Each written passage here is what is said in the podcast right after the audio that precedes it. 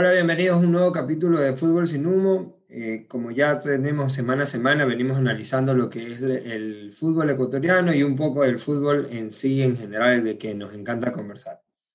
Eh, como ya saben, ya estamos en, nos pueden seguir en nuestras redes, en, Instagram, en Twitter, en, también tenemos una página de Facebook y sobre todo, pues que nos escuchen eh, dentro en de los canales de YouTube, que ya regresó el canal de YouTube y que también nos puedan seguir en Apple Podcasts y Spotify y en todas las redes en las que estamos. Mi nombre es José Andrés Alarcón, yo soy el director y hoy nos acompaña para conversar de fútbol Carlos Luis Pareja. ¿Qué tal, Carlos Luis? ¿Cómo vas? ¿Qué tal, José Andrés? ¿Cómo estás? Buenas noches. Eh, un gusto nuevamente estar aquí una semana más para hablar de todo lo que sucedió en la fecha de Liga Pro. Partidos muy buenos, muy interesantes resultados un poco sorpresivos y también para hablar un poco de lo que es la selección, de esta convocatoria, este partido amistoso, que, que no debe ser algo importante para, para el profe Alfaro de pronto ahí, para ver nuevos jugadores y, tener una idea más clara de lo que quiere de la selección. Sí, en definitiva, eh, pues no, eh, para esta fecha nos estuviéramos eh, arreglando o, está, o preparándonos, o estuviéramos preparándonos para lo que eran los partidos eliminatorias, pero con el tema de, de COVID y la situación en Europa, en países como Inglaterra sobre todo, eh, está súper, estuvieron muy, ya bueno, ya sabemos esa polémica de no prestar jugadores, de que los equipos no los querían prestar, algunos ni siquiera iban a poder viajar, porque después iban a tener muchos problemas para el regreso, entonces no vamos a tener, lo que vamos a tener es amistosos. Por ahora solo confirmado el de Bolivia, no, por lo menos yo no tengo ninguna información adicional. Como ya lo anticipó Carlos Luis, vamos hoy día a conversar de la selección y de lo que fue la fecha, que tuvo partidazo, a pesar de que tuvo una poca producción de goles, pero bueno, vamos, ya vamos a meternos a eso. Conversamos primero, Carlos Luis, de la convocatoria. El profesor Rueda se armó ahí un Frankenstein de jugadores en relación a que no están, obviamente, los titulares, no están los... El Faro, dirás. Sí, el profesor no, no, más, este, no más tener pesadillas, hermano. dale, dale. El profesor Faro, gracias. Eh, y bueno, te nombro más o menos la lista. Eh, tenemos a Alexander Domínguez, Hernán Galíndez y Pedro Ortiz como los arqueros.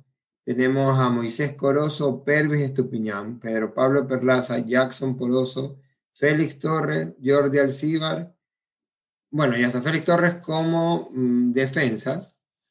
Tenemos a Jordi Alcíbar, a Dixon Arroyo, a Romario Caicedo, a José Carabalí, el de la Católica, que la verdad que ha sido una buena sorpresa, a Damián Díaz, la polémica de Díaz y su, y su, y su convocatoria. Bueno, Luis Fernando León, que también entra parte de los defensas. Cristian Novoa, que se pegó el viaje desde Rusia hasta acá. Gonzalo Plata, que pues como eh, Portugal no está teniendo todas esas, esas eh, eh, no está siendo tan estricto, pues sí pudo venir. Tenemos a Leonel Quiñones, que bueno, que en Barcelona viene apuntando bien. A Johnny Quiñones, que bueno, ah, fuera de cámaras hoy día estuvimos conversando de él. A José Tiganculo, que vuelve a la selección a Leonardo Campana, a Walter Chalá, a Michael Estrada, a Fidel Martínez y a Ángel Mena, que creo que es nuestra mayor estrella hoy por hoy. ¿Cómo ves la convocatoria? Obviamente se quedan nombres pesados fuera como Ángelo Preciado, que pues no, no, no, pudo venir, aparte creo que anda un poco tocado. Eh, se queda Moisés Caicedo, se queda fuera por lo que está en Inglaterra. ¿Cómo viste tú la convocatoria? Yo creo, José Andrés, que es una convocatoria muy buena. Eh, nos da una mirada de que como selección tenemos eh, una amplia gama de jugadores donde escoger. Tú bien lo mencionabas, eh, en este momento se nos quedan nombres eh, importantes fuera de este listado, pero creo que, que el profe Alfaro va a utilizar esta, esta fecha FIFA para justamente ver ciertos jugadores que de pronto venían bien en sus clubes o, o, vienen en, en un fútbol en ascenso y, de pronto que esa doble fecha eliminatorias como que no te da para, para, para probar en, el camino. Entonces, yo creo que nos viene bien. Eh, se me viene rápido a la mente nombres como Jackson, Coro, Jackson Poroso, eh, Poroso es el apellido del, del que viene a la sub Claro, porque, porque eh, comenzando por ese punto, no están los dos centrales que vienen siendo titulares. Barrea en Estados Unidos no pudo venir y bueno, y también el tema de Arboleda, que con Brasil, con la situación como está allá, tampoco han podido moverse. Entonces, ¿cuál sería, con esto, ¿cuál sería? Por decirte, yo jugaría, por lo menos seguir siendo esto, yo intentaría con Moisés Corozo y Jackson Poroso. Claro, mira, indiferentemente de, de, de, los jugadores o de la alineación, que creo que con los nombres que acabas de mencionar se pueden armar varias alineaciones. Creo que todos los jugadores tienen calidad y, pasan por un buen momento por ahí en sus clubes. Eh, ya te digo, hay nombres que como Poroso, como el de Carabalí, como el de Chalá, eh, el mismo Quito Díaz, el Fidel Martínez, eh, el Tingangulo, que viene en ascenso, un jugador que cinco años estuvo fuera del, del, radar futbolístico como tal y que ya con una buena pretemporada y, y con, con, varios partidos en primera, vemos la calidad del Tingangulo. Entonces, muy aparte de, cuál sería mi alineación, yo creo que nos viene muy bien, nos, viene muy bien este partido amistoso, sobre todo porque, como yo siempre te lo mencionaba y, siempre en la trinca lo hemos conversado, la selección es cierto que viene muy bien, pero como que tengo sin sabor esa, esa, esa banda por izquierda, refiriéndome al volante o extremo por izquierda. Si bien es cierto... El, claro, o sea, la, la, selección todos han tenido niveles por encima del 9, pero y cuando ves a la banda izquierda es como, ok, es un 7, pero no está, no, no está cumpliendo como cumple todo el otro equipo. O sea, teníamos Mira, contra Colombia, contra, ¿contra quién fue el primer partido en, en el contra Colombia Uruguay, contra Uruguay. Contra Uruguay, contra Uruguay creo, abrió este, no Renato Ibarra, sino el, otro Ibarra, Romario, un jugador de mucho vértigo y todo, pero no terminó de convencer. Contra Colombia, eh, creo que estuvo Plata de titular no, estuvo, estuvo Renato Ibarra y Plata entró al cambio. No, no disculpa, estuvo. El de Liga. Sí, el jugador de Liga de Quito. El picante Muñoz. Eh, y, que había hecho bien, había hecho bien y se lesiona, creo que un poco. Venía bien, venía en, un buen nivel, lastimosamente se lesionó. Pero siempre, siempre de una u otra manera, esa banda ha quedado como que ahí para cualquier jugador que, que esté en un buen nivel la pueda coger eh, sin ningún problema. Yo creo que eh, el nivel de Chalá y el nivel de. Sí, pero, de una pregunta. Para mí, o sea, no, no, no sabría, tal vez no podría discutir a ninguno, en definitiva. Yo creo que Romario Coiseo no es el del año pasado. Si bien es lo mejor, de lo mejor de Melec, que ya vamos a hablar de Melec, no creo que esté pasando el mejor de los momentos. Pero sí creo, me llama un poco la atención que no esté Johan Julio, porque viene siendo uno de los mejores de liga y, y no está ni siquiera en la convocatoria. ¿no? Me, me llamó un poco la atención que no esté. Siempre te va a faltar un jugador, ¿no? Siempre, siempre, te va a faltar uno, ¿no? Claro, ¿no? y como te digo, gracias a Dios, en la actualidad creo que tenemos de dónde escoger. Y como tú dices, siempre nos va a faltar uno que otro. Pero, pero al final del día yo creo que es una buena convocatoria. Yo creo que, vuelvo y te repito, esa banda izquierda, para mí, en la próxima doble fecha que tengamos ya oficial de eliminatorias, alguien se va a adueñar ahí puede ser Chalá, puede ser Carabalí, puede ser el mismo Fidel Martínez, pero yo creo que ahorita sí ya el profe, después de, de, de, todo este microciclo que ha tenido, esta, esta fecha de, FIFA que vamos a tener, seguramente ya va a tener un once muy, muy definido. Aparte, eh, lo que veo es que vuelve Fidel Martínez a la selección. Un Fidel Martínez que en selección siempre ha respondido, sin ser un referente, siempre ha respondido. La última imagen que nosotros tenemos de Fidel Martínez es la que dejó en Barcelona el año pasado antes de irse. Y era una gran imagen, era incluso para ese momento antes de irse era el goleador de la Libertadores, venía muy bien en, un Barcelona que venía ahí medio titubeando con el, inicio de, la era Bustos, pero igual era... Goleador de la Copa Libertadores pasada. Sí, era, era distinto. Ahora, vuelve, y yo no creo que Damián Díaz vaya a ser titular, pero si le tienen minutos, esos dos entendieron toda la vida bien. O sea, desde que llegaron a Barcelona eh, eh, Fidel Martínez con Díaz parecía que habían jugado toda la vida juntos. Entonces también llama mucho la atención un Ángel Mena que, que, que, bueno, nos viene a mostrar un nivel espectacular y Michael Estrada que le dijo a los argentinos, ¿quieren goles? Aquí estoy yo. Aquí estoy yo, aquí estoy yo, papá. Sí, sí, me, me, gustaron las declaraciones. Después la quisieron, bueno, eh, siempre las quieren sacar de contexto, pero la verdad que me gustaron las declaraciones de Michael Estrada porque lo veo confiado, tanto que este fin de semana metió dos goles en el partidazo que hubo en México, quedaron 4 a 4. Y él, fue, él, marcó ahí un doblete. Bueno, partido contra Bolivia, no creo que hay mucho que decir, en definitiva es un partido comprobatorio, como tú dices, creo que también da chance a ver a ciertos jugadores, Johnny Quiñones me parece que es una, una de las buenas revelaciones del campeonato, em, eh, va a tener, creo que es la oportunidad Jordi Alcibar de demostrar, sea, de, de, de, de, demostrar ahora que no tiene al frente la competencia de Jackson Méndez, de eh, de, ¿cómo se llama? De Moisés de Carlos Grueso, que tienen su nivel y todo, yo el Cíbaro tendría la oportunidad de, bueno, miren, yo también estoy en selección para cuando falte uno de ellos. Eh, claro, o sea, indiscutiblemente, yo creo que el nivel de los tres que mencionaste, Grueso, Moisés y, y en este caso Jackson, Méndez, Yo creo también, que también ahí está Alan Franco. La verdad que Jordi Alcibar tiene que remar y Se nos queda Alan Franco. O sea, en esa posición el Ecuador tiene eh, grandes jugadores y se nos quedan muchos nombres por fuera. Está el mismo eh, que el, volante de liga que está en México también. Se me escapa el nombre en estos momentos, pero hay muchísimos jugadores. Entonces, en ese sentido, Johnny Quiñones es un jugador que antes de irse a Holanda ya venía mostrando el nivel que, que, nos tiene acostumbrados en Liga Pro en los actuales momentos. No le fue muy bien por todo esto que ya también hemos conversado antes de la adaptación de los jugadores ecuatorianos en el exterior y básicamente en Europa. Y, mira que su regreso a, a, Ocas otra vez viene mostrando, lo veo un jugador mucho más maduro.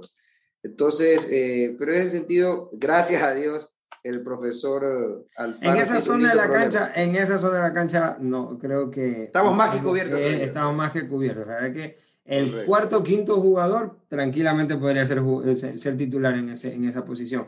Porque ahí en el camino también nos olvidamos. Mira, yo se me olvidó Alan Franco y me olvidé de Cristiano Boa, que está convocado. O sea, y el mismo Antonio Valencia, que está eso te decía, está Ventriago, que es el nombre que se me escapaba, Ventriago, está también, bueno, sin número de jugadores, como, como te repito, pero, pero es un bonito problema para el profe. Sí, en definitiva. Bueno, por ese lado, el capítulo de selección, como les decíamos, una lástima que no vamos a poder ver a la selección. Creo que venía en un buen nivel, o sea, la selección venía en buen nivel. Yo venía un poco preocupado porque nuestros jugadores no están teniendo minutos, pero parece que los, equipos, los técnicos me escucharon. Y en las dos últimas fechas, en la último fin de semana, creo que les dieron minutos a todos. Este, así que eh, interesa, eh, interesante momento de la selección, que lastimosamente no lo vamos a poder disfrutar por partido oficial, pero sí por eh, fecha FIFA amistoso. Fecha FIFA amistoso y adicional, que bueno, pues eh, da la para el campeonato que vuelve recién el 4 de abril. Ahora vamos al capítulo campeonato nacional. La verdad que mucho para hablar, mucho para hablar porque nos dejó mucho esta fecha que curiosamente es la fecha con menos goles, creo que se marcaron 12 goles, cuando en las otras fechas teníamos promedios de 18. 30, la última fue de 30, si no me equivoco. La última fue de 30. Mira que en, tres fechas habían metido 99 goles. que bueno, fue bastante curioso el, el post que hizo Alex Ceballos, el arquero de Olmedo, que, esta vez no era con él. Lo, siento, Liga Pro, el gol 100. Muy bien, anda muy bien. ¿eh? Yo creo que merece una convocatoria. Creo que estuvo en microciclo, si me equivoco. No estoy seguro si estuvo en microciclo y no me quiero arriesgar a decir que, que merece una, una convocatoria, pero en definitiva tiene, eh, o sea, viene mostrando un buen nivel. Ojalá lo pueda mantener porque la verdad que ya lo hemos conversado tú y yo en otras ocasiones. Ecuador saca buenos arqueros, pero parece que no evolucionan. Eh, casos como Era, Hamilton Piedra, el, hoy, hoy por hoy parece que lo veo quedado a este, al de Delfín, que antes en Nacional, se me va el apellido. Ah, ya, este. Ah, bueno. Pero sí, sí se quimera. Entonces, este, veo que algunos, o sea, que es algo común en nuestros arqueros. Aparecen buenos arqueros ahí y luego como que se van quedando. Y, y eso, y eso, pues, lo, el mismo Ramírez, que o sea, para promesa, en el sub-20 estuvo bien, en el mundial falló. como que se estancó, ¿no? Y como que se estancó, sí, no, no termina de despuntar y ya no es un chiquillo, o, ya no lo vemos como eso. Pero bueno, una buena fecha que, entre otras cosas, cerró hoy día con el Deportivo Cuencorense, que era un partido, el Cuenca creo que viene bien, si no, creo que el Cuenca que siempre termina ahí complicado con la, con la, ¿cómo se llama? Con la, con la tabla, ¿no? Pero más por problemas administrativos que por fútbol. Se viene salvando unos cuantos años y creo que este año, por lo menos por fútbol, pareciera que no va a tener mayores problemas. No creo que vaya a estar peleando Libertadores, pero sí tal vez esté peleando uno de los últimos cupos de la Sudamericana, así como viene, porque viene demostrando un buen fútbol, eh, cumplidor y sabiendo sus debilidades, pero fuerte en defensa, con un Eras muy seguro, eh, con un Mancinelli que está teniendo una gran temporada y un Dorregaray que, sin ser un delantero letal, la que tiene la manda a meter, la manda a guardar y, es parte... Yo creo que encontró, encontró su lugar en Ecuador, este Dorregaray. Siempre cuando llegó, me acuerdo por primera vez a Guayaquil City, me pareció un jugador interesante.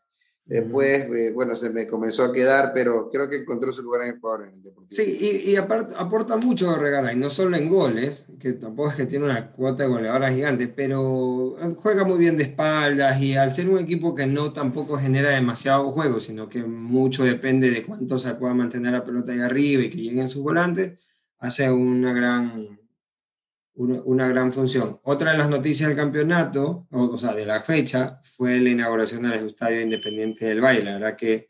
Lindo estadio. y no deja de sorprender Independiente del Valle. Sí, en, en un equipo que tiene una década en primera, ya tiene su propio estadio y un estadio muy, muy bonito, de 15.000 personas. Sin duda alguna, José Andrés, yo creo que eh, Independiente del Valle y, y, todo el funcionamiento y lo que conlleva esta institución eh, ha sido artífice de todo el crecimiento de, del fútbol ecuatoriano como tal, de la Liga Pro, de selección.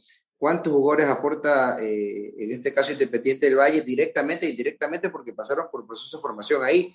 Es, es increíble. Eh, y cada vez acá jugadores interesantes. Tú dices, bueno, se le fueron algunos, ¿y ahora qué pasará? Este, este chico de 19 años zurdo que juega volante mixto, que hablamos la semana pasada, que parece un jugadorazo. Eh, Pedro Vite.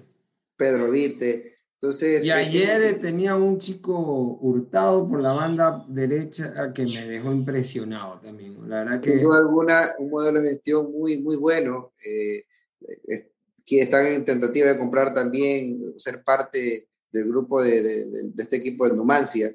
Entonces, para que veas que la visión es netamente, ellos están a años luz eh, en, lo que es el fútbol ecuatoriano y, apoyan también al crecimiento del mismo. Entonces, yo creo que estas acciones de, de, de, equipos como el del Valle, creo que hay que aplaudirlas y, y, que equipos grandes como MLE, Barcelona, Liga de Equipos puedan replicarlas en algún momento.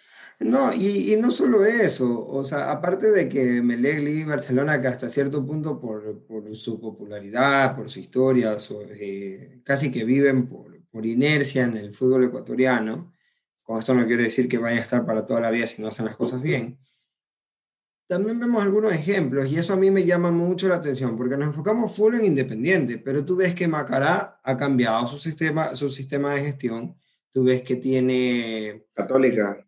Eh, bueno, Católica que ya hace un rato lo viene haciendo, pero Macará ya tiene su propio complejo para, para, para hacer sus concentraciones, algo sin ser nada del otro mundo, es algo bueno, bien hecho, tiene su propio bus, cosas que Macará no tenía hace unos años. Pero José Andrea, todo esto, y perdón que te interrumpa, yo creo que la semilla la puso Independiente del Valle. Claro, de aquí... Eh, ya eso, ya eso era lo que, eh, eso es lo que quería llegar.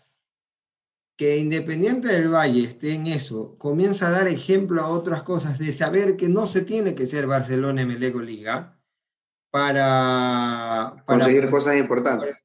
Para conseguir cosas importantes.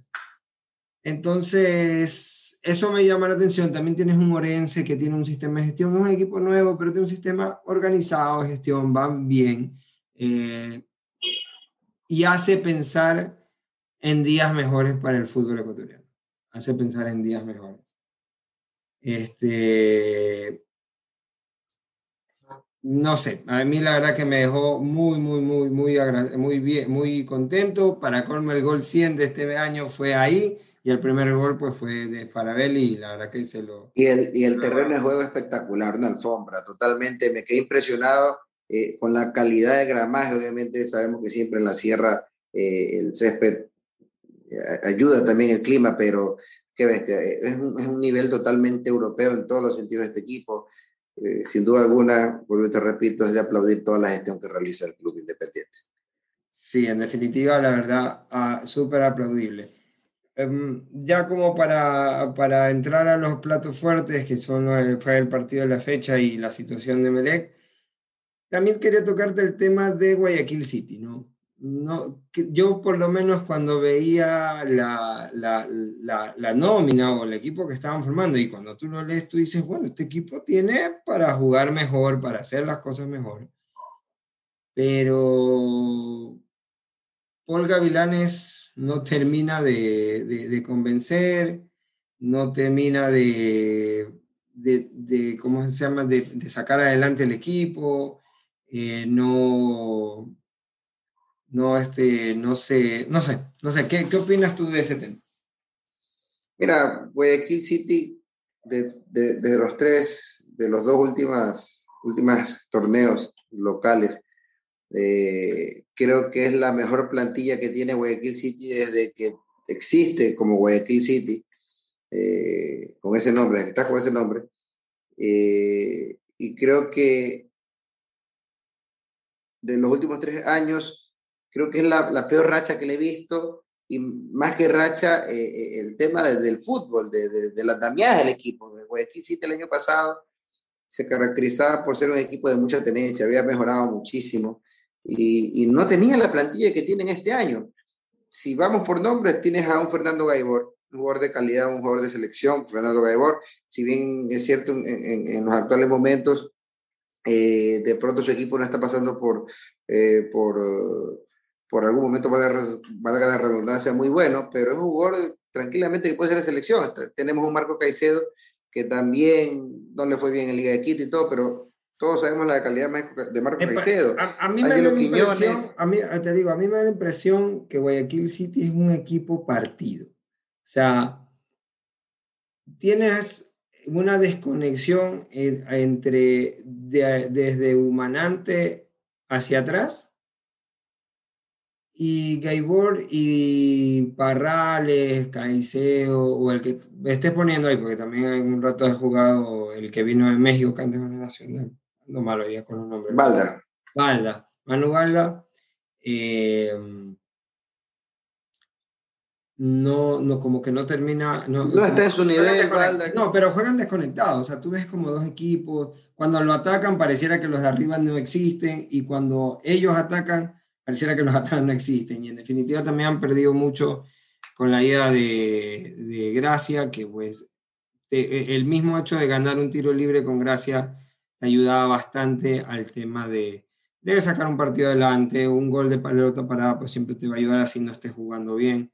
Entonces, en definitiva, tú deberías jugar mejor el Guayaquil City, deberías jugar mejor y Paul Gavilanes no termina de hacerlo, la verdad que tiene salvoconducto. Oh, y, y, sobre todo, bueno, nada te garantiza, el claro que el tener buenos jugadores eh, ayuda al andamiaje de un equipo, pero tampoco te garantiza que juegues bien pero basado en el, en el nivel que venía mostrando Guayaquil City y que prácticamente eh, tiene la base del año pasado. Y a esa base se sumaron jugadores de calidad. Obviamente, como tú decías, esperamos que tengan un mejor rendimiento, pero vemos un Guayaquil City que no tiene ni chispazos de, de, de, buen fútbol. Vemos un Guayaquil City sin ideas. Eh, contra Barcelona recuerdo que no la vio absolutamente para nada. El partido pasado con la Católica fue el gol que lo puso de adelante, pero todo el partido fue de la Católica. es como un montón de esfuerzos individuales, porque yo no te podría decir que, que, que hizo un mal partido, pero lo veía un rato muy solo. Marco Caicedo parece que hizo un buen partido, pero como que jugaba solo. Este chico que el delantero que jugaba en Barcelona. Ángelo Quiñones. Ángelo Quiñones creo que jugó un partidazo, pero al mismo tiempo jugaba solo. Me, te digo, es como un montón de esfuerzos individuales que no terminan de armar un colectivo y que, se, y que obviamente te enfrentas con equipos como Católica, que podrán tener cualquier irregularidad normal, pero son equipos que donde les das un poco de espacio, te, te, te, te liquidan, no, liquidan. Entonces, sí. Bueno, vamos con el plato fuerte. Barcelona, eh, Barcelona, Liga de Quito Barcelona. Primera pregunta para ti, Carlos, y creo mm, que se nos va a conectar el señor Horacio Cedeño, que no sé, anda indisciplinado. Eh, dale, dale. ¿Quién perdió más en el empate? Barcelona que venía eh, con todo el puntaje perfecto y venía embalado, o Liga que empató en casa, pero parece que hubo mejor juego. Mira, sin duda alguna, yo creo que Liga de Quito es el equipo que pierde más, eh, un equipo que necesitaba justamente una victoria ante este rival como Barcelona, por todo el morbo que se genera, por el tema de que te acercas más al puntero, acortas más las distancias. Entonces, en ese sentido, yo creo que Liga de Quito pierde más tenemos un Barcelona que si bien es cierto, tenía puntaje perfecto, continúa con el invicto, empate en una cancha muy difícil, por mucho que Liga de Quito no venía eh, con, con, con, uno de sus mejores inicios en Liga Pro, pero no, no, no deja de ser la Liga de Quito que conocemos. Y lo demostró en este partido, que sabemos que cada vez que juega con Barcelona es un plus adicional, por todo esto que se genera. Entonces yo creo que sin duda alguna Liga de Quito perdió muchísimo en este partido, porque yo creo que si Liga de Quito hubiera obtenido los tres puntos, ese era un envío anímico para el profe Repete y compañía y, la semana la hubieras trabajado mejor, eh, los ánimos se hubieran eh, subido un 100%. Entonces, en ese sentido, yo sí creo que Barcelona es el gran ganador de, de este empate, por decirlo así, porque ya te digo, no sigue la misma ventaja de puntos y, sigue manteniendo el invicto, el invicto en, en, en, en Liga Pro, pues, ¿no? Sin embargo, a ver, el hincha Albo está hoy molesto con su equipo. Y yo lo entiendo, eh, porque bueno, si haces la suma de las cuatro, de las ya cinco fechas, eh, entiendo que estés ahí bastante como molesto con la situación. Pero la verdad es que Liga jugó mucho mejor porque Liga no mostró el nivel que mostró contra el Meo, que fue un nivel terrible, ni menos con el Cuenca, que fue un nivel mejorcito, pero la verdad que no fue nada del otro, nada que, que, que respalda lo que viene haciendo Liga. Eh, ya se escuchan voces de que salga Repeto, pero bueno, Repeto al final del día los resultados la avalan, porque al decir que uno de sus equipos juega lindo, ni siquiera el Independiente del Valle juega como un equipo bonito a la vista, ¿no? Pero no, pero mostró una gran mejoría este, Liga versus lo que venía demostrando. Y subieron, eh, subió el nivel de muchos jugadores que venían en un nivel de pronto muy bajo. Eh, el, tema de Perlaza, que nos tenía acostumbrados a ser un jugador muy pulsante y por derecha ser un arma eh, letal para el equipo de Liga Universitaria de Quito, no venía actuando de la manera que nos tenía acostumbrados.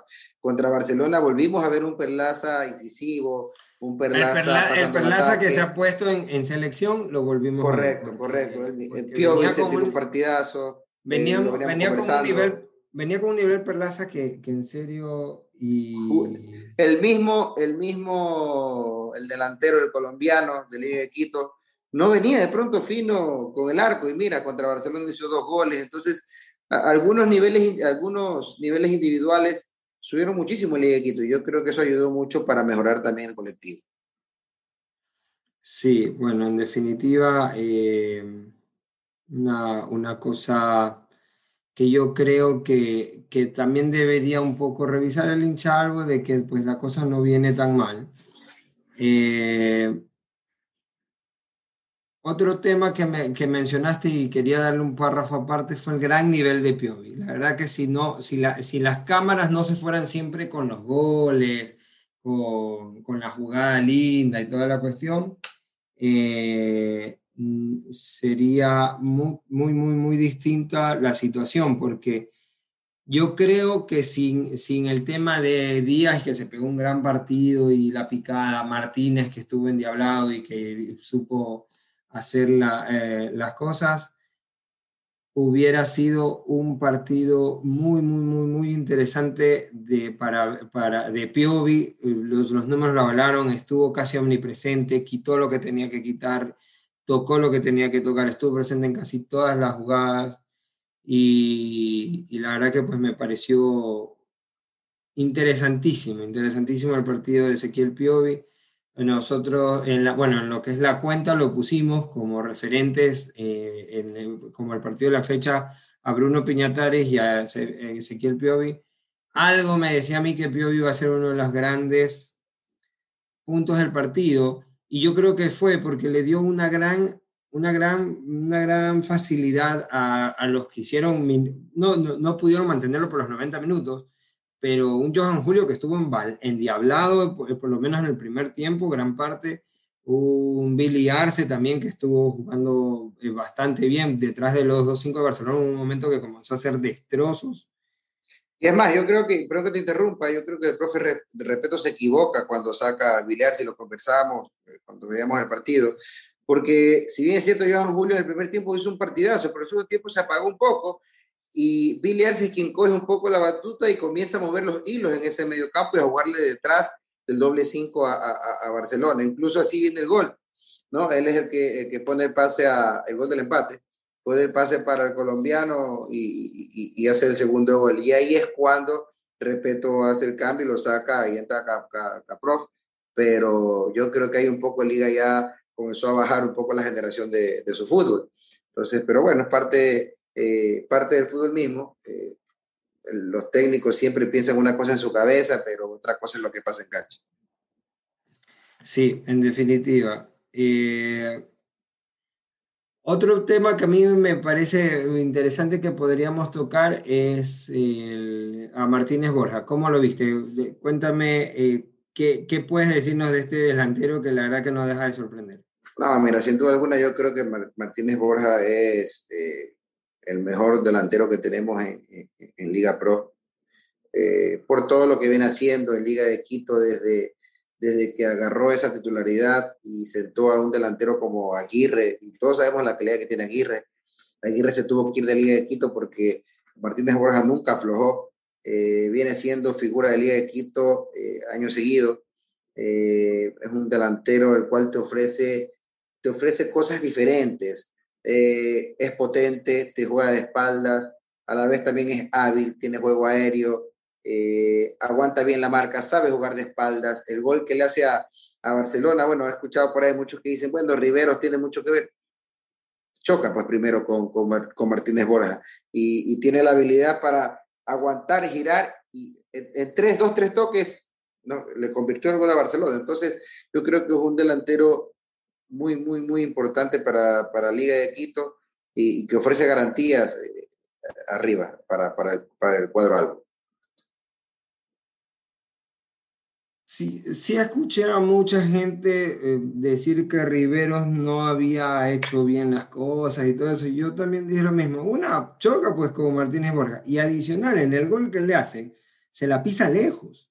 No sé si te das cuenta, no, no, no da la vuelta encima de él, hace un gesto técnico que se la pisa lejos y la vuelta es rapidísima.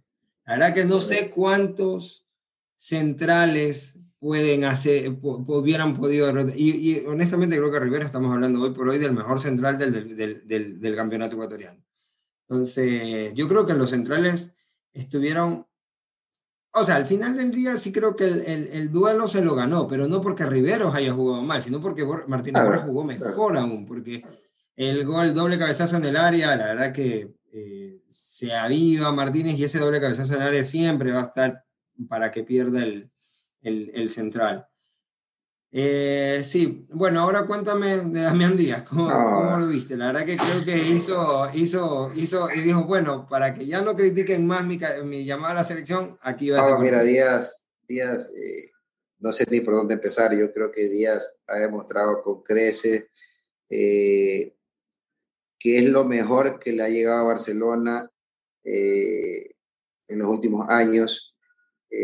siempre a, a inicio de cada año ya desde hace algunos cinco años lo vienen, lo vienen jubilando a Quito, que no es lo mismo. Pero yo entiendo mucho, el hincha, el hincha común, el hincha de pronto que, que no analiza eh, más allá del tema del fútbol, es muy pasional, ¿no? Y se deja llevar por, por, por, por esto mismo, por las pasiones, por las pasiones. Eh, pero el Quito Díaz ya nos viene demostrando la calidad que tiene. Eh, este año se lo ve mucho más maduro, un jugador mucho más hecho, jugador que toma las decisiones en beneficio del colectivo, ¿no? Eh, si bien es cierto, hay jugadores de, de pronto que te la quiere pisar, de pronto excesivamente o hacen una de más, pero no, el Quito Díaz, y si te hace un lujo, es un lujo necesario. Eh, el golazo que, que, se la pica Gavarini, o sea, eh, es Casi le sale un golazo cuando la pega, cuando a Jordi Alcibar trata de recuperar y le pega de primera sin yo Creo que, yo creo que esa convocatoria, muchos han criticado, pero esa crítica viene, esa crítica, en el fondo, el, hincha del fútbol en general ecuatoriano, Emelec, Liga, de pronto, eh, o algún otro equipo que critica la llegada de Díaz a la selección, yo creo que viene un poco más por eso mismo que te hablaba de, de, que los hinchas son muy pasionales, ¿no? Y, y, dentro de esa pasión, bueno, porque el Quito juega en Barcelona yo soy hincha de Melego, de Liga de Quito, no quiero que llegue por tales y tales motivos, pero, pero está de sobra, más que de sobra el, el, el tema de, de, de, la convocatoria, muy merecida, muy merecida la, la convocatoria del Quito Díaz a la selección. Creo que, que le viene bien, la selección no tiene un jugador, con en, en el fútbol ecuatoriano, mejor dicho, no hay, no hay, no existe un jugador con las características del que tú dices muy bien. Entonces, yo creo que, nos, creo que nos viene muy bien eh, para la Aparte, uno de los grandes temas que tiene él es su disciplina, la cual no aplica el señor Cedeño, que acaba de unirse a la llamada y que siempre aparece que tiene o falta. Me metí por la ventana, me metí por la ventana. vamos, Horacio? ¿Todo bien? Bueno, oye, me metí por la ventana. Ah, me metí en un tema picante, me metí en el tema del Quito que creo que después del partidazo que se pegó en Quito, eh, más que confirmada su convocatoria, como dije, es el partido perfecto para el Quito, un amistoso donde no tenga mucha presión y se pueda mostrar. Así que esperemos que sea lo mejor. Y, y, otro tema que se abrió poco, que se habló poco fue el tema de los arqueros. Yo creo que fueron muy, muy muy determinantes en el partido. Hay una jugada que Díaz la hace por la derecha, justamente, parece que, que el defensa se da el control y él con un, un, toque bien suave lo pasa, mete el centro atrás y López llega, bueno, después de unos cuantos toques más, López llega y Gavarini saca una pelota que creo que no se valoró lo suficiente. Yo creo que si no es Gavarini, esa pelota está adentro. O sea, y luego tuvimos en el segundo tiempo, creo que minutos. Casi al final, la de Caprof. La, la, la, de Caprof, que entró muy bien al partido. Y Burray tapó de una manera espectacular. La verdad que, y bueno, y los dos también recibieron palazos al arco. La verdad que no creo que no se, tampoco no se habló tanto de los arqueros, pero fueron súper determinantes para que sus equipos pudieran mantener el empate o no perder al final del día, porque fueron dos salvadas de arquero milagroso. O sea, eh, sobre todo creo que la, bueno, la de, la de, la de Burray es más llamativa porque, aparte es en el inicio, eh, casi al final del partido, pero la de Gavarini, que es en el primer tiempo, en el minuto, porque creo, a Barcelona lo despierta el gol de liga. Barcelona estaba medio dormido, no terminaba de cerrar bien y todo, pero el gol de liga lo despierta totalmente. el típico partido de Barcelona en Casablanca eh, que empieza medio dormido, perdóname la expresión, medio huevado, eh, y, el gol lo despierta como tú dices y le dice, bueno, tengo armas también para, para, Barcelona después del gol es otro equipo. Barcelona también, después del gol es otro equipo. También un, jugador que lo criticaron bastante fue a Leonel Quiñones, pero yo a veces, yo también puedo pensar, el, a Leonel le tocó bailar con la más fea, pues tuvo que jugar con el Choclo que viene jugando muy bien, con Pedro Pablo Perlaza que levantó mucho su nivel. ¿Tú, tú ¿Tú crees que jugó mal Horacio o, crees que, que, es verdad, le tocó jugar no, no, no creo, no creo que haya sido un mal partido de, de Leonel. Eh, lo que sí que Liga de Quito, al jugar en Quito, marca mucha diferencia con sus extremos. Tiene extremos muy rápidos y es complicado. Asimismo, Pineda por derecha tampoco lo vimos tan bien. Eh, más allá de que haya o no haya faltado Byron Castillo o Pedro Pablo, eh, creo que el tema de jugar en la altura con extremos tan rápidos es complicado. El tema de Leonel, era una prueba difícil. Sí se le complicó, pero creo que es una prueba que pasó. Para mí, Barcelona, lo que deja el partido de Barcelona en Quito es, muy buena, es una muy buena expresión. Yo te digo, de lo que vi ayer, o perdón, el día sábado, Barcelona claramente para mí es el máximo candidato a ser campeón del fútbol ecuatoriano y lo demostró en Casablanca. Sí, yo creo que, eh, y interviniendo y, aportando lo que tú dices, Horacito, por, por todo lo que viene mostrando Barcelona, eh, si bien es cierto, el profe Bustos el año pasado con, con, con algunas falencias de plantel y, algunas otras situaciones, logró sacar un título.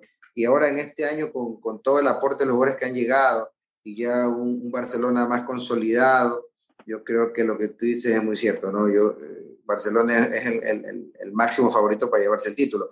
Ah, otra cosa que también quería aportar, el tema de Pineda, definitivamente su banda es izquierda, por la derecha no la ve, no, no la siente. Eh, hay jugadores que, que a perfil cambiado se sienten muy, muy cómodos. Este es el caso de Pineida. Y también algo que yo, yo le decía tras cámaras a, a, José Andrés esta mañana, me parece que conversábamos con él, y es que eh, en el fútbol ecuatoriano en los últimos, se puede decir, eh, en los últimos tiempos, los últimos años, hay una tendencia a, a jugar mucho por las rayas, y dentro de esta tendencia vemos a un Liga de Quito que juega con extremos que son, que son laterales o que su posición habitual es lateral, como el Choclo, el Choclo, el Choclo.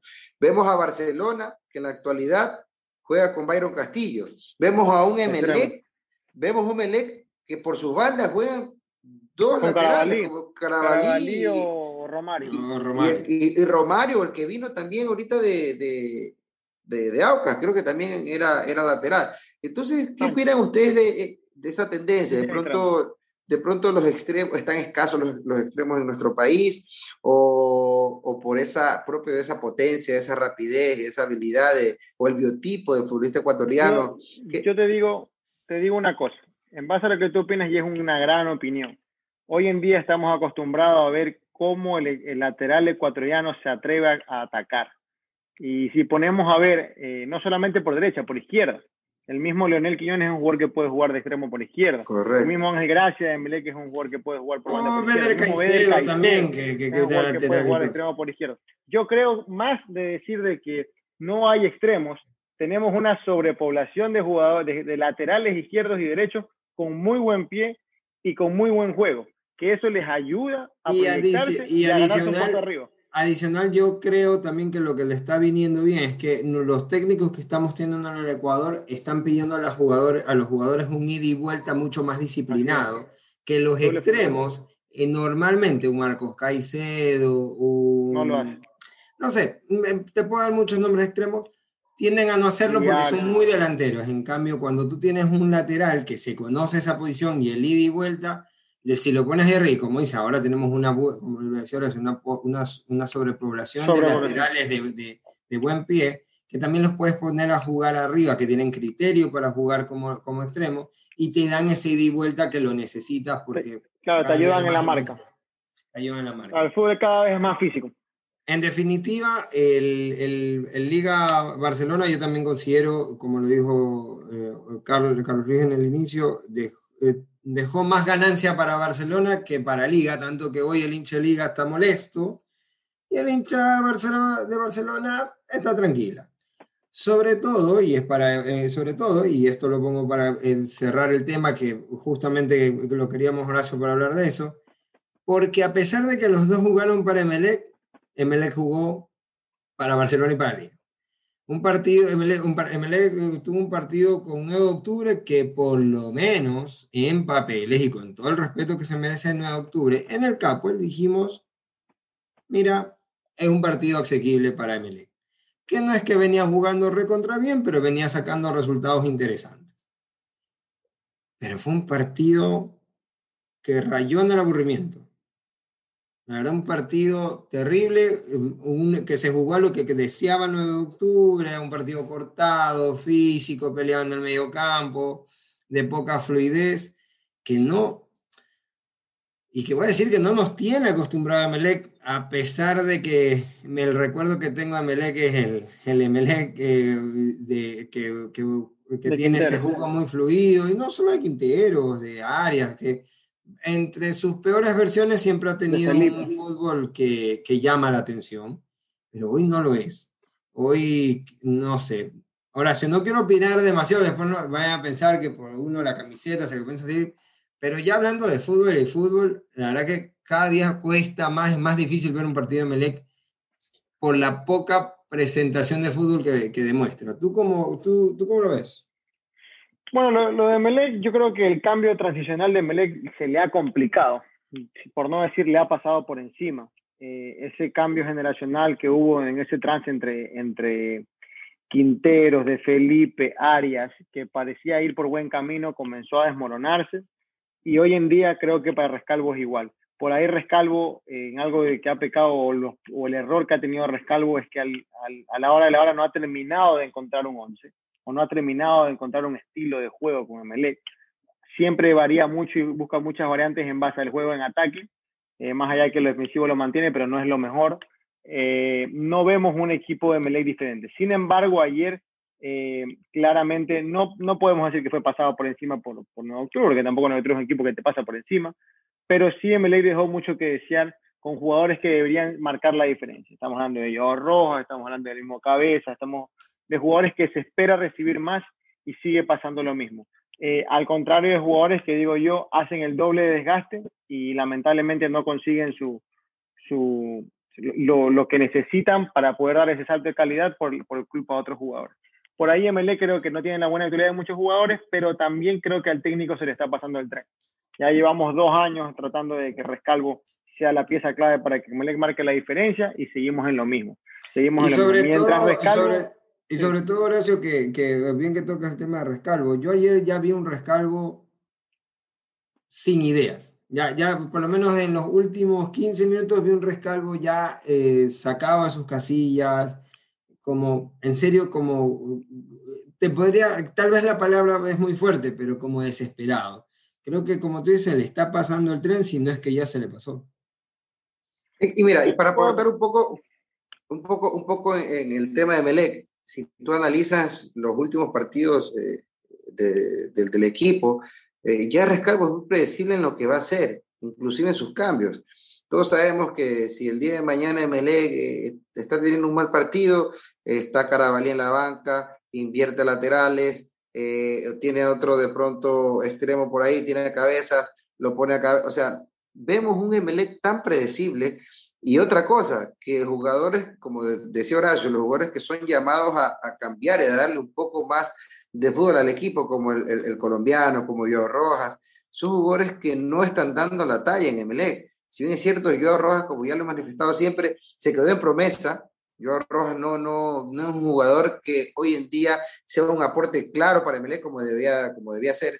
Eh, y, y, el colombiano de la misma manera. Entonces, yo creo que no está alcanzando con, con, con, este, con el uruguayo, no está alcanzando con el fútbol del... Y, y, por decirte, uno de los grandes nombres que siempre se le metió la culpa y tal vez injustamente a veces era Dixon Arroyo, pero Dixon viene jugando partidos de por Dixon hace mucho tiempo viene jugando muy bien, ha mejorado incluso su llamado a la selección. A, creo Dixon, que... a Dixon le, a Dixon le hizo muy bien la llegada de Rodríguez. Creo que es un jugador que le ha ayudado a jugar con la pelota, que le quita un poco esa... Eh, Meleno tenía un buen jugador de pie al lado de Dixon Arroyo. Hoy en día lo tiene. Eso hace que Arroyos haga lo que sabe hacer. Y eso, contagia, ¿no? Eso hasta contagia. Eso contagia, claramente. Un jugador que, te da confianza contagia. Y creo que por ahí se ha ganado el puesto, como dices, se ganó un puesto de la selección. El problema no pasa por ahí de. El problema de Melé pasa en creación de juego, que era su, que era su máxima arma. Toda la vida fue así. Melé nunca eh, antes de Rescalvo y antes de Soso, nunca le costó crear juego. Emelec era un equipo que te podía llegar siempre. Este Emelec le metía 5 goles, pero Emelec te metía 6. Correcto. Ese es el que estábamos acostumbrados a ver, un juego rápido con extremos. Hoy en día ese Emelec no existe. Y, no, y como, te, digo, no depende de los jugadores. Adicional, una, una, una, estadística que me llamó muchísimo la atención es que en lo que va en la Liga Pro, Emelec es el tercer equipo que menos patea al arco. La verdad que me llamó muchísimo la atención, la dio en el, Arturo Magallanes, dio esa estadística en, en, la transmisión del partido, y la verdad me llamó muchísimo la atención, porque como dice Horacio, Emelec hasta te podía perder el partido, pero Emelec te atacaba, Emelec te llegaba. Por lo menos, Emelec no había partido que no meta tres goles. Así de fácil. Si Emelec perdía, perdía 4-3, 5-3, 5-4, pero no, no, no nunca dejaba de tres goles. Y como tú lo mencionas, Emelec era un equipo que fácil te te generaba 10 ocasiones de gol en un partido, o sea, era algo impresionante. Y para, para ir cerrando el capítulo de Melec, porque bueno, la verdad que fue una fecha interesante con, con temas interesantes y se nos fue un poco la, eh, el tiempo. Eh, tú decías que Melec es predecible, en cambio yo me arriesgaría a decir que Melec es impredecible, pero para mal. Es decir, tú tienes un día que tú dices, bueno, MLK que juega, ah, que quiere ir por los extremos y toda la cuestión, pero no termina de explotar los extremos. Eh, luego en el partido contra Nocturno un rato que comenzó a jugar directo a Barcelona. Yo dije, bueno, está bien que puedas manejar eso, porque el mediocampo estaba muy poblado, porque así lo había planteado Octubre. Pero luego pero no terminaba de ser contundente con eso, porque le daba la pelota a Barcelona, pero no lo apoyaban los, los, los, eh, ni los extremos ni, ni, ni, ni, ni, el medio campo, no lo, no, lo, no, no, lo apoyaba. Tenías a los extremos en ese momento muy extremos, en vez de meterse por carril interior para ir a apoyar a su nueve. Luego, después, cuando ya como que quisieron hacer eso, volvieron a ir por los extremos, luego quisieron jugar como al tiki-tiki, te lo juro, eh, llega un momento que tú no sabes si MLE quiere jugar a ser el Barcelona de España o quiere, llegar a, o quiere jugar a ser el Nacional de, de, ¿cómo se llama? Del, se me fue ahorita, el Nacional de, de Uberú Almeida. Tú no sabes, no sabes, no sabes. Entonces, por eso te digo, al final del día es impredecible, pero no para bien, para mal, porque es un juego lento, cansino. La verdad que, en definitiva, Emelec está dejando, y yo en particular creo también, y creo que es un poco el sentir de todos aquí, que es un tema de mano de técnico, un tema de planteamiento de partido. Si bien tampoco tiene una super máquina, yo tampoco, con los niveles de jugadores que tiene hoy, no espero que sea campeón Emelec. No, no lo espero, porque está tal vez dos escalones por debajo de Barcelona, uno y medio por debajo de liga. Nivel pero podría jugar diferente, podría pero jugar podría mejor. Jugar mejor. Podría estar peleando el cuarto cupo de la Libertadores. Podría estar peleando el cuarto cupo de la Libertadores. Yo no, yo no me puedo comer el cuento de Melé que no tienes un plantel como, el, como, en, como Barcelona, como Liga de Quito, cuando tienes en el plantel a Ceballos, a Sebastián Rodríguez, al Rojas, del cual se espera más, al mismo Barcelona que viene con un cartel importante, eh, jugadores de buen pie en todas las líneas el mismo Orejuela, el mismo Cabeza, que vino con un buen recorrido viniendo cuando estuvo en Independiente del Valle, estuvo por el país. Son jugadores que, se, el mismo Zapata, que es un colombiano que se venía con un buen cartel, un 10 eh, vistoso. Tiene este chico Carabalí que venía en el Cuenca era una máquina y acá cuando entra juega bien, pero no le dan los. Yo creo que, yo creo que sin duda, alguna, diferencia. sin duda alguna es un tema de técnico. El día de ayer eh, totalmente se lo ganó en, en, la mesa, dentro de la táctica, el técnico del 9 de octubre. León. Le puso por la derecha a Tito Valencia, un jugador muy rápido, y le puso como volante por izquierda, que no venía jugando este chico, un, un chico que estuvo en el Sudamericano sí. Sub-20, fue campeón con la Sub-20, muy rápido también. El, el lateral izquierdo de Melec, no recuerdo el apellido de este chico, pero es, eh, fue de la Sub-20, campeón del Sudamericano. Uh -huh. eh, el lateral izquierdo que Segura, tenía Melec, se, eh, que nos tenía, se, nos tenía acostumbrados a, a, los últimos partidos, al menos en el Capo, que pasaba y pasaba, solo pasó una vez en todo el partido. Y, por, Tito Valencia lo borró automáticamente.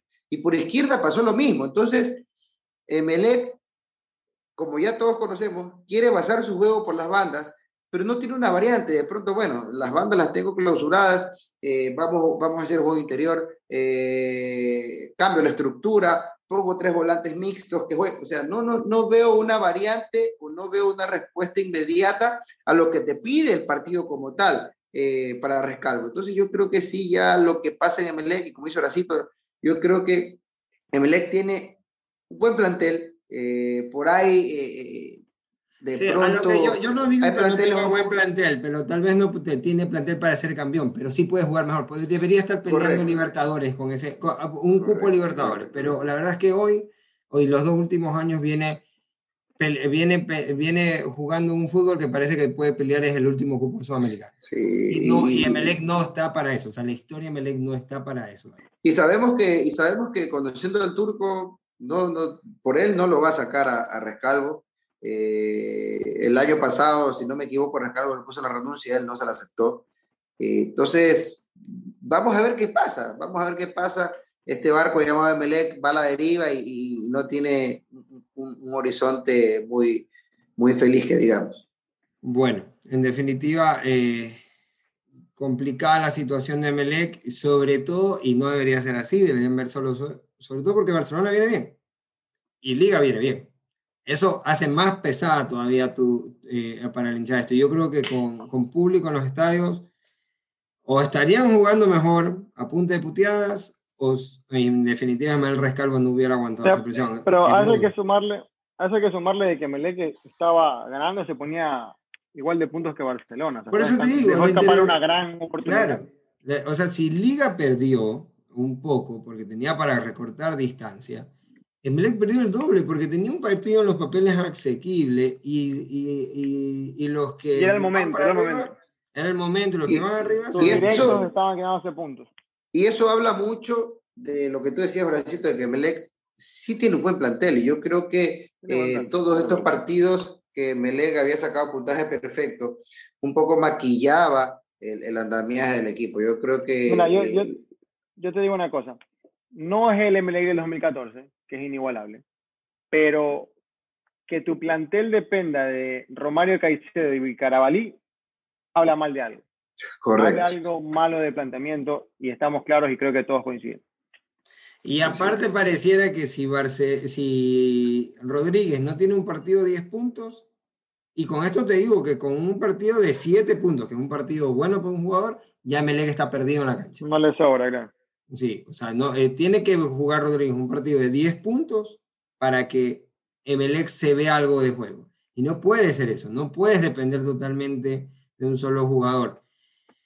Y así, bueno chicos, eh, esperemos, siempre, la verdad que siempre se nos queda corto el tiempo y bueno, y a ustedes les agradecemos por eh, escucharnos unos 50, casi ya por 50 minutos. Nos le rogamos un poco más de lo acostumbrado, pero la verdad que los temas han estado bien interesantes. Adicional, en la indisciplina se va a corregir aquí en Fútbol Sin un Horacio, por favor, no puede llegar al final. Pero bueno, primera y última vez. Necesito gran aporte con este tema de, de, de, de Melec. Carlos Luis, ¿algo para cerrar? Eh, no, no, agradecerle a todas las personas que, que, ya nos están siguiendo, recomendarles que si no nos están siguiendo, síguenos en las redes sociales, estamos en Twitter, podcast, Instagram, YouTube, eh, hacemos lo que nos gusta y, y, el programa es para ustedes. Buenísimo, Horacio, para cerrar. Nada, eh, eh, pido disculpas por la tardanza y que este día jueves juega la selección. 25, ¿no? Juega la selección y que más allá de que no sea un partido eh, por los puntos que son amistosos, eh, ya estoy como loco por volver a ver jugar al equipo de Alfaro. Sí, Sobre todo aquí. Sobre todo en Quito. Al Quito, al Quito. Ah, ya al Quito con la E, claro.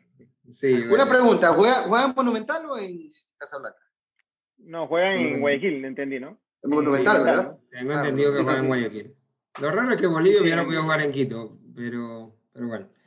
Eh, sí, casi Carlos Luis te dice, de eso ya hablamos en la, en la, primera parte del programa, pero en definitiva sí, vamos a ver a la selección ya que, y no vamos a tener fecha hasta el 4 de abril, pero en definitiva la próxima semana vamos a tener programa para conversar sobre nuestro tricolor, para ver qué podemos sacar de esta prueba, de esta prueba, de esta prueba que va a ser el profesor, el profesor eh, Alfaro. Alfaro, he estado mal con el los nombres hoy día, y ver qué nuevas cosas salen. La verdad que van unos cuantos jugadores que yo sí los quisiera ver en selección, que vienen haciendo un buen papel en Católica, en Aucas, y que creo que podríamos encontrar ahí la, la, solución a la banda izquierda, como lo conversamos en el inicio del programa. Y también la vuelta de Fidel Martínez, que siempre va a ser alegría y atrevimiento. Un placer verlo jugar.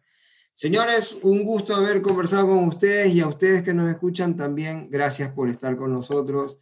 Esto fue Fútbol sin humo, donde la actitud jamás está en juego.